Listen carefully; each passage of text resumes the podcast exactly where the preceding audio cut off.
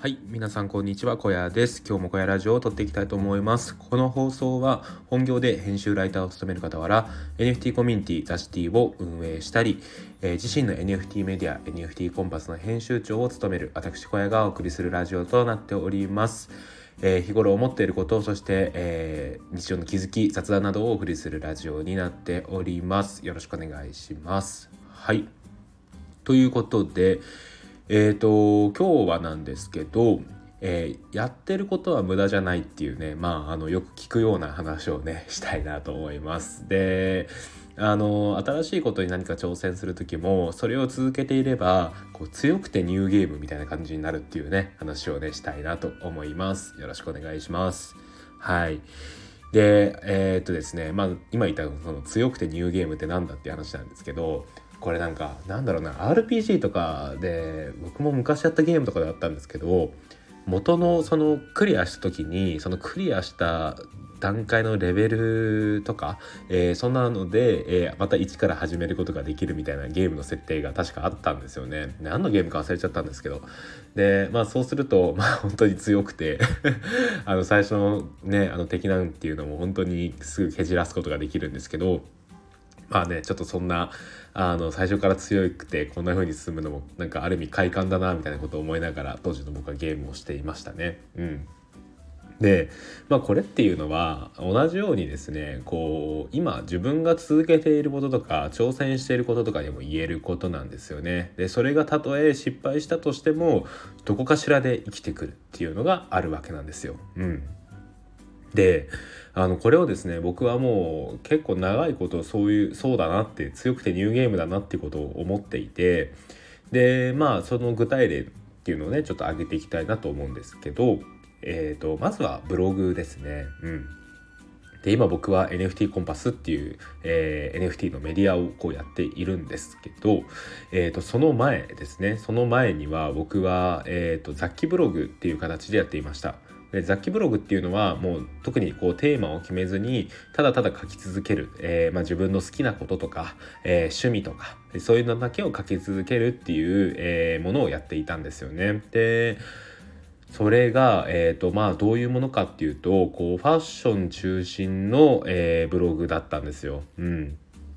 で、えーと、ファッション系のブログとしてこう書いていたんですけど、まあ、これがね、まあ、あと1年くらいやってまあまあ伸びないと まあ当時その SEO とかも軽く勉強はしてたんですけどまあその全然読まれないですしで Twitter もそれに合わせてやってたんですけど Twitter で発言しても全然認知されないみたいなことがあっていやこれはなかなかねハードだぞっていうのをこう1年間続けていて思っていたんですよね。でまあそういう中でえーとまあ、ブログをやる目的って人それぞれだと思うんですけど僕はやっぱりちゃんと収益として、えー、収益権としてブログをやりたいっていう思いがあったんですよね。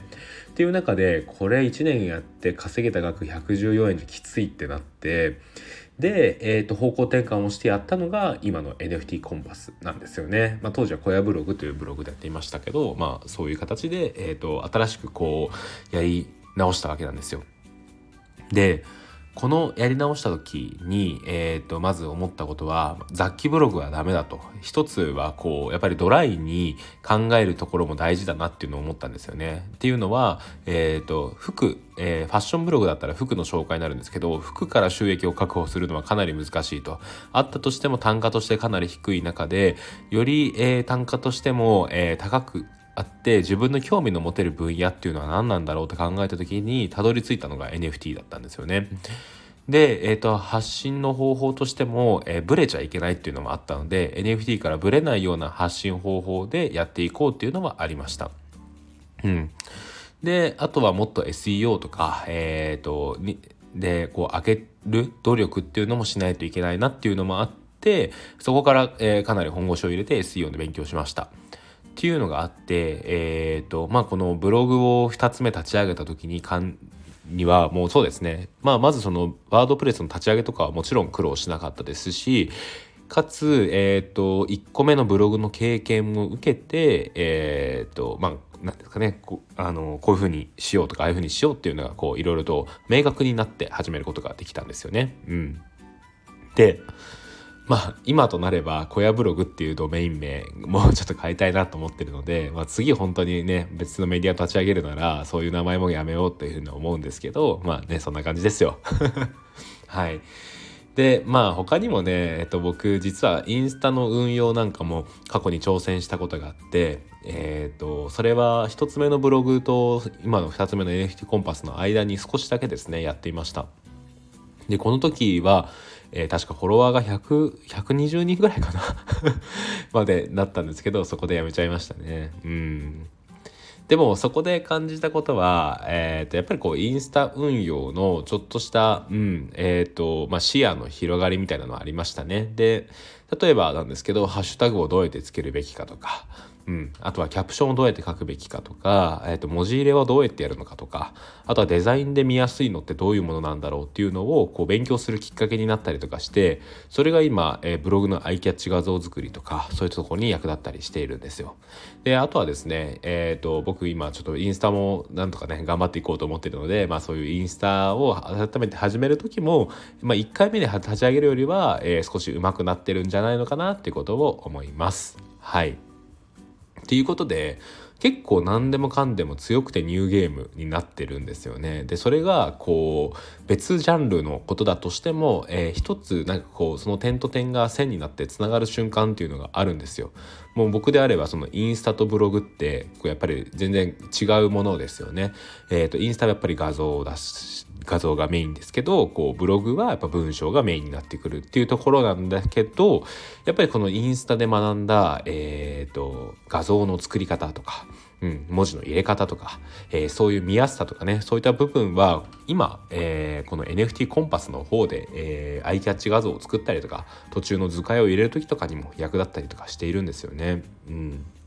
であとはそのインスタグラムで発信をするにあたって僕はその時金融系のジャンルで発信をしていたんですよ。僕一応その簿記と FP の資格を持ってるので、まあ、ある程度そのお金に対しての知識があるんですけどそれをこう対外的に発信するっていうことをやっていたんですが、まあ、その時にねえー、っと改めてどういう風だったらこのお金として節約になるのかとかポイントとして得するのかみたいな発信をしていたんで、まあ、それが結構ね今あの日常生活的に役立ってるっていうのはありますね。